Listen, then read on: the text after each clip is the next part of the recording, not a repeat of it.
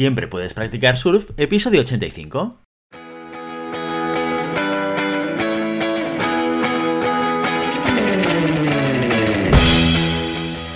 Bienvenido y bienvenida a Siempre puedes practicar surf, el podcast diario sobre recursos humanos.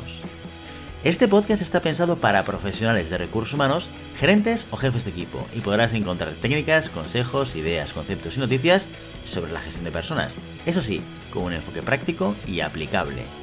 Hoy episodio 85 del jueves 23 de septiembre del 2021, programa dedicado al monográfico del mes, en el que explicamos de forma muy concreta y concisa conceptos relacionados con recursos humanos.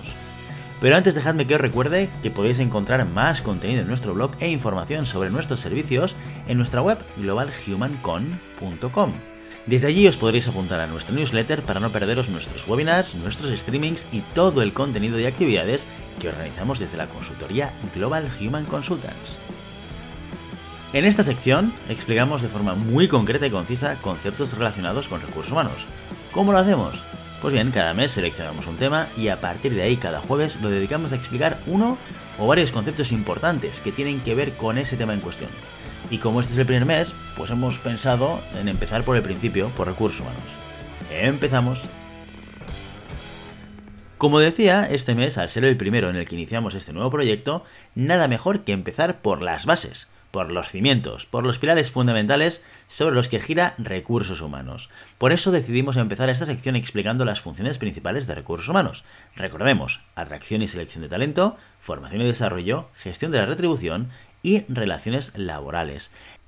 La semana pasada acabamos el episodio preguntándonos cómo pueden los departamentos de recursos humanos llevar a cabo estas funciones de forma correcta, cómo saber qué normas girar y aplicar, a qué personas reclutar, Bien, de esto tratará el episodio de hoy, de cómo recursos humanos puede guiarse por el buen camino de las necesidades de las organizaciones a través de dos conceptos claves para cualquier empresa, la misión y la visión.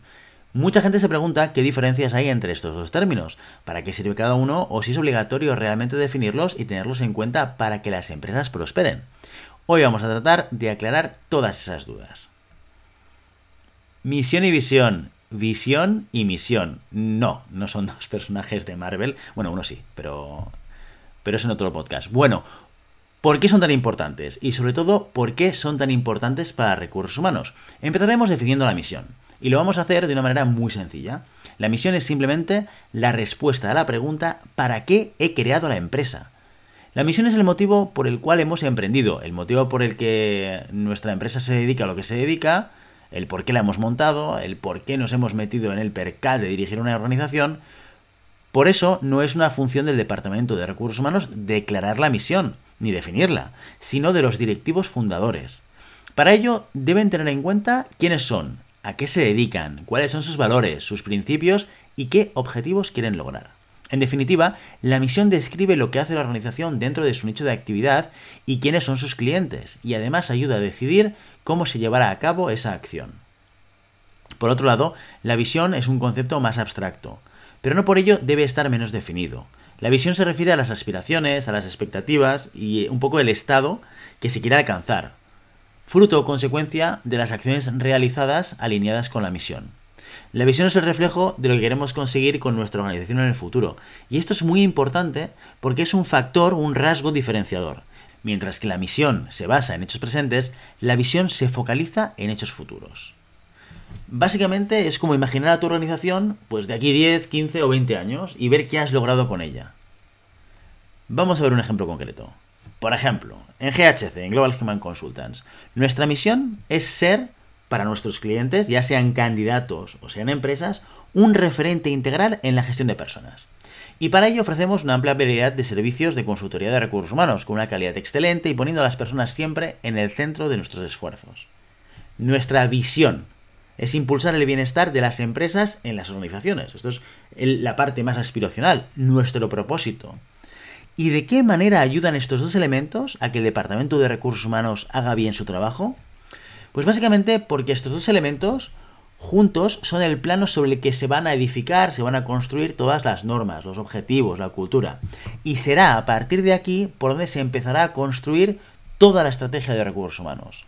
Conociendo todo esto, Los responsables de recursos humanos sabremos cómo comunicarnos con el personal, con la gente, con los equipos y el tono que debemos usar, qué normas se deben desarrollar, qué normas deben ser aplicadas, qué tipo de control establecer, cómo se deben hacer las descripciones de puestos de trabajo, cómo deben ser los perfiles profesionales que debemos atraer.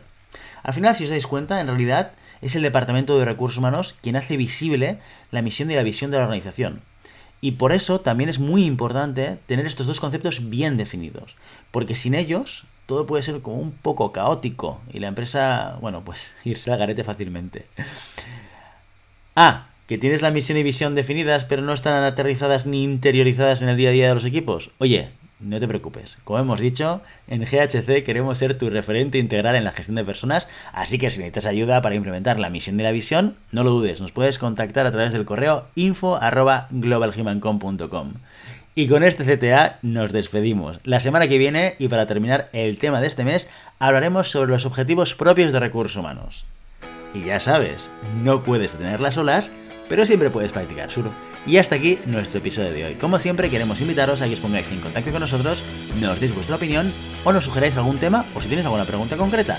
Lo podéis hacer siempre a través de la página de contacto en globalhumancon.com barra contáctanos o a través de las redes sociales. Estamos en Facebook, en Instagram, en Twitter y en LinkedIn. Y si el contenido de este podcast te gusta, no te olvides suscribirte, darnos 5 estrellas en iTunes y me gusta tanto en iVoox como en Spotify. Igualmente recuerda que puedes encontrar más contenidos, noticias y recursos en nuestra web en globalhumancon.com. Muchas gracias por todo, por tu tiempo, por tu atención y por tu interés en estos temas sobre la gestión de personas. Nos escuchamos mañana viernes con el programa sobre preguntas y respuestas. Hasta entonces, feliz día.